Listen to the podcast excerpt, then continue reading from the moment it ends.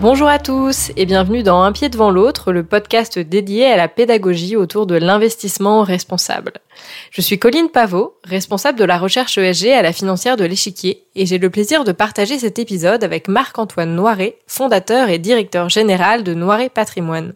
Ensemble, nous allons vous parler d'impact, mais pas n'importe lequel, de l'impact que vous pouvez avoir avec votre argent pour que la société dans laquelle nous vivons soit plus solidaire, plus juste socialement, mais aussi plus respectueuse de l'environnement. Et oui, il existe des solutions financières accessibles à tous qui ont ce super pouvoir et c'est justement ce que nous allons vous présenter dans les prochaines minutes de ce podcast. Chers auditeurs, si vous souhaitez maximiser l'impact de votre épargne et que vous cherchez pour cela des solutions concrètes, cet épisode est fait pour vous. Accrochez-vous, c'est parti Bonjour Marc-Antoine, je suis très heureuse de vous accueillir aujourd'hui pour le sixième épisode de notre podcast dédié aux différentes formes d'investissement à impact. Alors aujourd'hui, pas de chant d'oiseau en arrière-plan pour nous accompagner, car compte tenu du contexte actuel, cet épisode est enregistré confiné. Tout d'abord, en quelques mots, pourriez-vous vous présenter à nos auditeurs et présenter votre cabinet Bonjour Colline, tout d'abord merci beaucoup pour euh, votre invitation euh, à la participation de ce podcast. Comme vous l'avez dit, je m'appelle Marc-Antoine Noiret et je suis conseiller en gestion de patrimoine dans la région des Hauts-de-France, euh, près de Lille, à Comines exactement. Depuis 4 ans, je suis le directeur général de ce cabinet qui travaille sur une thématique bien précise, la finance solidaire. L'idée est de travailler avec nos clients sur la question suivante, comment on peut cumuler un rendement financier et un impact social, un impact environnemental positif? Pour certains d'entre vous, la première fois que vous avez entendu parler de finance et de développement durable, vous vous êtes probablement dit que ces deux mondes n'étaient pas faits pour s'entendre. Et pourtant, suite à l'écoute de notre podcast, vous ne voyez probablement plus les choses de la même manière. Alors, au-delà des fonds ISR traditionnels que vous connaissez bien à présent, il existe une forme d'investissement destinée à ceux qui souhaitent avant tout maximiser l'impact de leur épargne, l'investissement à impact. De plus en plus plébiscité, ce type d'investissement recouvre différentes formes, accessibles à tous, qui ont en général trois points communs. Tout d'abord, l'impact environnemental et social positif doit être au cœur de l'intention initiale du choix des investissements. On parle d'intentionnalité. Cet impact doit être mesuré de façon concrète et transparente. On parle alors de mesurabilité. Et pour finir, l'investisseur à impact doit avoir une valeur ajoutée pour l'entreprise investie par rapport à un investisseur traditionnel, par exemple en l'accompagnant dans la durée à l'optimisation de son impact ou encore de sa démarche RSE. On parle ici d'additionnalité ou de contribution. En résumé, retenez ces trois mots clés caractéristiques de tout investissement à impact, intentionnalité, mesurabilité et additionnalité. Alors maintenant que vous avez les bases, et pour commencer ce panorama de l'investissement à impact, il existe trois principaux types de fonds, accessibles simplement dans votre contrat d'assurance vie, votre PEA ou encore votre épargne salariale. Et je crois que Marc-Antoine va nous en présenter quelques-uns. Oui, alors il faut savoir que la finance solidaire regroupe plusieurs types de placements. Les plus développés sont ce qu'on appelle les fonds solidaires. Ils permettent aux investisseurs de donner un impact à leur épargne via des contrats financiers dits traditionnels comme l'assurance vie, le PEA ou encore l'épargne salariale. Il existe deux types de fonds solidaires, les fonds de partage et les fonds 90-10. Le fonds de partage, comme son nom l'indique, est un fonds qui va partager une partie du gain réalisé ou une partie des frais de gestion au profit d'une fondation. Par exemple, la Fondation Abbé Pierre, qui travaille beaucoup sur la thématique du logement et de l'hébergement des personnes en situation précaire, a un fonds de partage qui investit donc en bourse et qui partage une partie du gain et des frais de gestion à son profit. L'idée est que l'argent puisse fructifier avec les critères éthiques, mais par contre qu'une partie soit mécaniquement partagée. Le deuxième fonds solidaire est ce qu'on appelle un fonds 90-10. 90% investi en bourse avec ces mêmes critères éthiques et 5 à 10% de l'épargne est investi directement dans des entreprises de l'économie sociale et solidaire. Des entreprises qui font de la microfinance, de l'insertion, qui travaillent sur le handicap ou encore sur le logement social.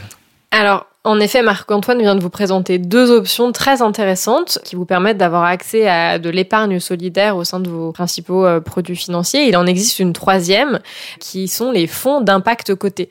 Alors ces fonds, ils sont de la même grande famille que les fonds ISR, mais ils vont encore plus loin dans leur approche sur trois points. Le premier, c'est la sélection des entreprises, dans laquelle il faut qu'il y ait une intentionnalité forte, c'est-à-dire que euh, au-delà d'une note ESG que vous connaissez bien, il y a souvent un score additionnel qui permet de mesurer l'impact concret de l'entreprise sur différents enjeux environnementaux et sociaux. Ces enjeux, ils peuvent par exemple être identifiés au travers des 17 objectifs de développement durable de l'ONU. Le deuxième point, c'est l'additionnalité. On en a parlé en introduction. Un fonds d'impact se doit d'apporter une valeur ajoutée à l'entreprise dans laquelle il est investi par rapport à un investisseur traditionnel. Et cette valeur ajoutée, elle peut prendre plusieurs formes, par exemple via l'engagement actionnarial que la société de gestion va pouvoir faire avec l'entreprise dans laquelle elle investit pour l'aider à améliorer son impact, l'aider à avoir une politique RSE de plus en plus robuste. Ça peut être aussi le cas en accompagnant l'entreprise dans la durée, en étant un actionnaire de long terme et en restant aux côtés de l'entreprise dans des durées assez importantes qui peuvent aller de 3 à 5 ans, voire plus en fonction euh, des investissements. Et le troisième point caractéristique de ces fonds à impact côté, c'est la mesurabilité. Et on en reparlera un peu plus tard, mais ce qui est vraiment important, c'est que ces fonds puissent démontrer l'impact positif qu'ils ont sur la société et l'environnement au travers d'un rapport d'impact dédié. Alors il existe également des fonds d'impact non cotés qui financent des projets par exemple dans le domaine de l'entrepreneuriat social ou la microfinance. C'est des produits qui sont extrêmement intéressants mais malheureusement qui sont difficilement accessibles aujourd'hui au grand public car les montants d'investissement minimum sont assez élevés. Si on veut s'affranchir de l'intermédiaire d'un fonds d'investissement, il est aussi possible de financer des entreprises en direct. Oui, tout à fait, Colline. Il est possible de financer des entreprises solidaires, donc qui ont un label spécifique délivré par l'État d'entreprise ESUS, entreprise solidaire d'utilité sociale. On peut les financer en direct de différentes façons, soit en devenant actionnaire, on rentre au capital, on a une valeur qui est donnée à l'entreprise et cette valeur peut varier en fonction de la santé économique de la société, et la société, comme on est actionnaire, peut nous verser des dividendes, là aussi selon sa santé économique. On peut également devenir le créancier d'entreprises solidaires, c'est-à-dire qu'on peut prêter de l'argent à des entreprises euh, qui ont ce statut ESUS. L'idée cette fois-ci, c'est de leur fournir de l'argent et qu'en échange, elles nous remboursent avec un taux d'intérêt qui est déterminé sur une durée déterminée.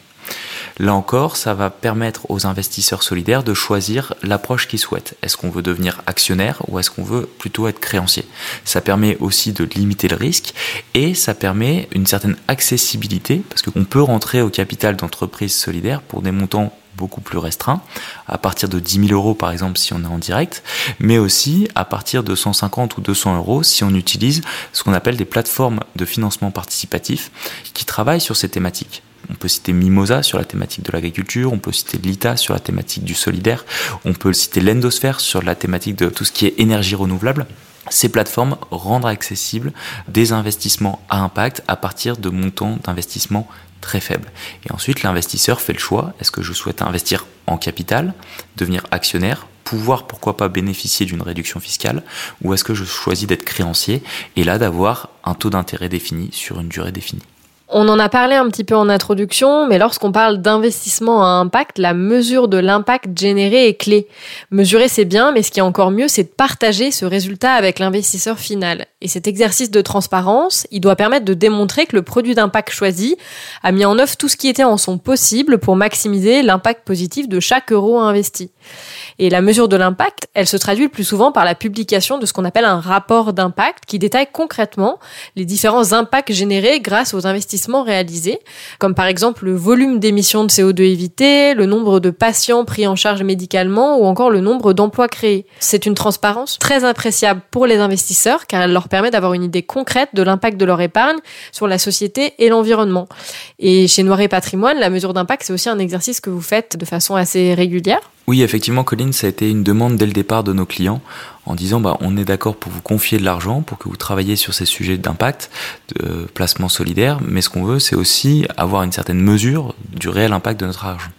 Pour cela, en fait, on s'est inspiré des rapports d'activité que publient généralement les entreprises solidaires avec lesquelles on travaille, et on a essayé de consolider ça selon notre propre méthodologie pour nos clients. Et on rend évidemment accessible à nos clients les outils méthodologiques utilisés. On est allé aussi plus loin parce qu'on s'est rendu compte que le rapport d'impact suffisait pas simplement, mais qu'il fallait travailler sur la relation, la relation entre les investisseurs et les porteurs de projets solidaires qui allaient utiliser leur épargne pour mener à bien justement des projets à fort impact environnemental et social. Troisième réflexion qu'on a pu avoir, c'est une réflexion sur l'impact de notre propre structure. En fait, on s'est dit, en tant qu'intermédiaire financier, forcément, on est un maillon de la chaîne. Et à ce titre, on a de l'impact. Donc, comment est-ce que notre modèle de cabinet pourrait être plus solidaire pour justement que ce soit cohérent pour nos investisseurs et aussi pour notre mission d'entreprise d'avoir une structure vraiment plus solidaire. On a fait le choix en fait de créer une fondation et de faire don de la totalité de nos parts à cette fondation. L'idée, c'est que cette fondation, elle puisse bénéficier de la totalité des dividendes, comme elle détient la totalité des parts de notre cabinet, et qu'ensuite elle les redistribue à des associations à but non lucratif euh, qu'on a pu croiser, parce que évidemment, quand on travaille euh, sur ces sujets-là, on rencontre aussi des structures qui ont besoin euh, parfois du volet philanthropique, alors que nous, la spécialité de notre cabinet, c'est vraiment de travailler sur l'impact, mais ça reste de l'investissement. L'idée de la création d'une capsule solidaire comme ça, c'était de laisser le choix au client en disant on sait qu'aujourd'hui c'est très compliqué de gérer 100% son patrimoine de manière solidaire ou impactante. Le curseur, vous pouvez le placer vous-même en toute liberté. Par contre, que vous fassiez un investissement par l'intermédiaire de notre cabinet, dans tous les cas, quoi qu'il en soit, ça aura un impact car on a un modèle qui est vertueux en soi. Et donc, in fine, votre démarche, elle vous permet à la fois de remettre un rapport d'impact à chacun de vos clients en fonction de, des investissements qu'il a décidé de faire, mais aussi de publier un rapport d'impact sur votre structure qui permet de mettre en avant l'aspect vertueux de votre démarche d'entreprise euh, responsable. C'est ça. En fait, on travaille sur les deux volets l'impact de l'épargne de nos investisseurs et l'impact de notre propre cabinet. Je pense que c'est important de travailler vraiment sur ces deux échelles choisir l'intermédiaire financier à qui vous allez faire confiance pour vous accompagner dans votre quête d'impact, c'est au moins aussi important que de bien choisir le produit dans lequel vous allez investir votre argent. Et au-delà de la qualité du service et de l'accès à des solutions d'investissement responsables, choisir un intermédiaire financier qui a une démarche de responsabilité globale, cohérente et engagée vous permettra de renforcer encore davantage l'impact de vos investissements. Vous pouvez appliquer cette même logique concernant la société de gestion à l'origine des produits financiers dans lesquels vous choisirez d'investir. Alors maintenant que vous avez toutes les clés en main pour concrétiser vos envies d'impact, j'espère que vous ne tarderez plus à passer à l'action. Un pied devant l'autre, le podcast pour mieux comprendre les enjeux de l'investissement responsable, c'est fini pour aujourd'hui. Merci Marc-Antoine d'avoir participé à cet épisode et merci à vous auditeurs de nous avoir écoutés jusqu'au bout. Si ce podcast vous a plu, n'hésitez pas à vous abonner, à en parler autour de vous et à nous laisser une note ou un commentaire sur votre plateforme d'écoute préférée. Vous pouvez également nous rejoindre sur les réseaux sociaux, La Financière de l'Échiquier, sur LinkedIn ou encore Twitter. Je vous retrouve très vite pour un nouvel épisode où nous vous ferons découvrir comment sélectionner les fonds ISR qui vous correspondent le mieux, au-delà de leur identification par un label de finances durables. À très bientôt!